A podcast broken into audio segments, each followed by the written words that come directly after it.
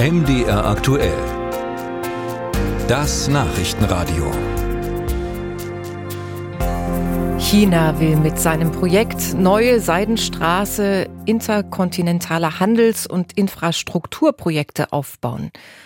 Vor zehn Jahren wurde es ins Leben gerufen. Aus diesem Anlass findet in Peking jetzt ein zweitägiger Gipfel statt, zu dem viele Staatsgäste erwartet werden, hauptsächlich aus autoritär regierten Staaten.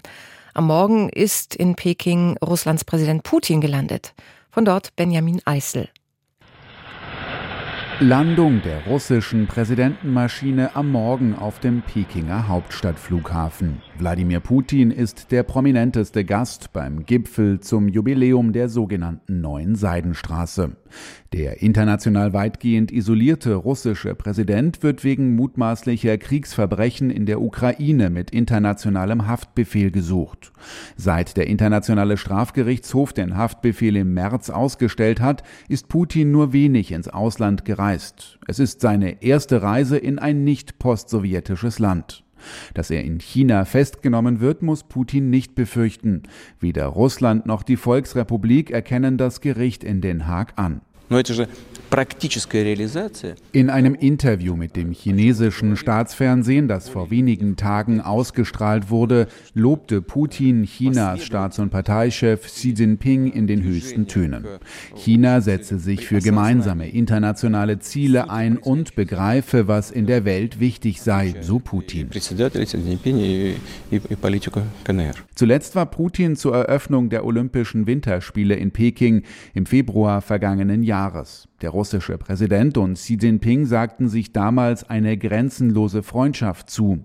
Kurz darauf überfiel Russland die Ukraine. China hat den völkerrechtswidrigen Angriffskrieg bis heute nicht verurteilt, lehnt Sanktionen ab und hat die Beziehungen zum Aggressor Russland sogar ausgebaut. Der Handel zwischen den beiden Staaten hat ein Rekordniveau erreicht. Der Gipfel in Peking wird überschattet von dem Krieg im Nahen Osten.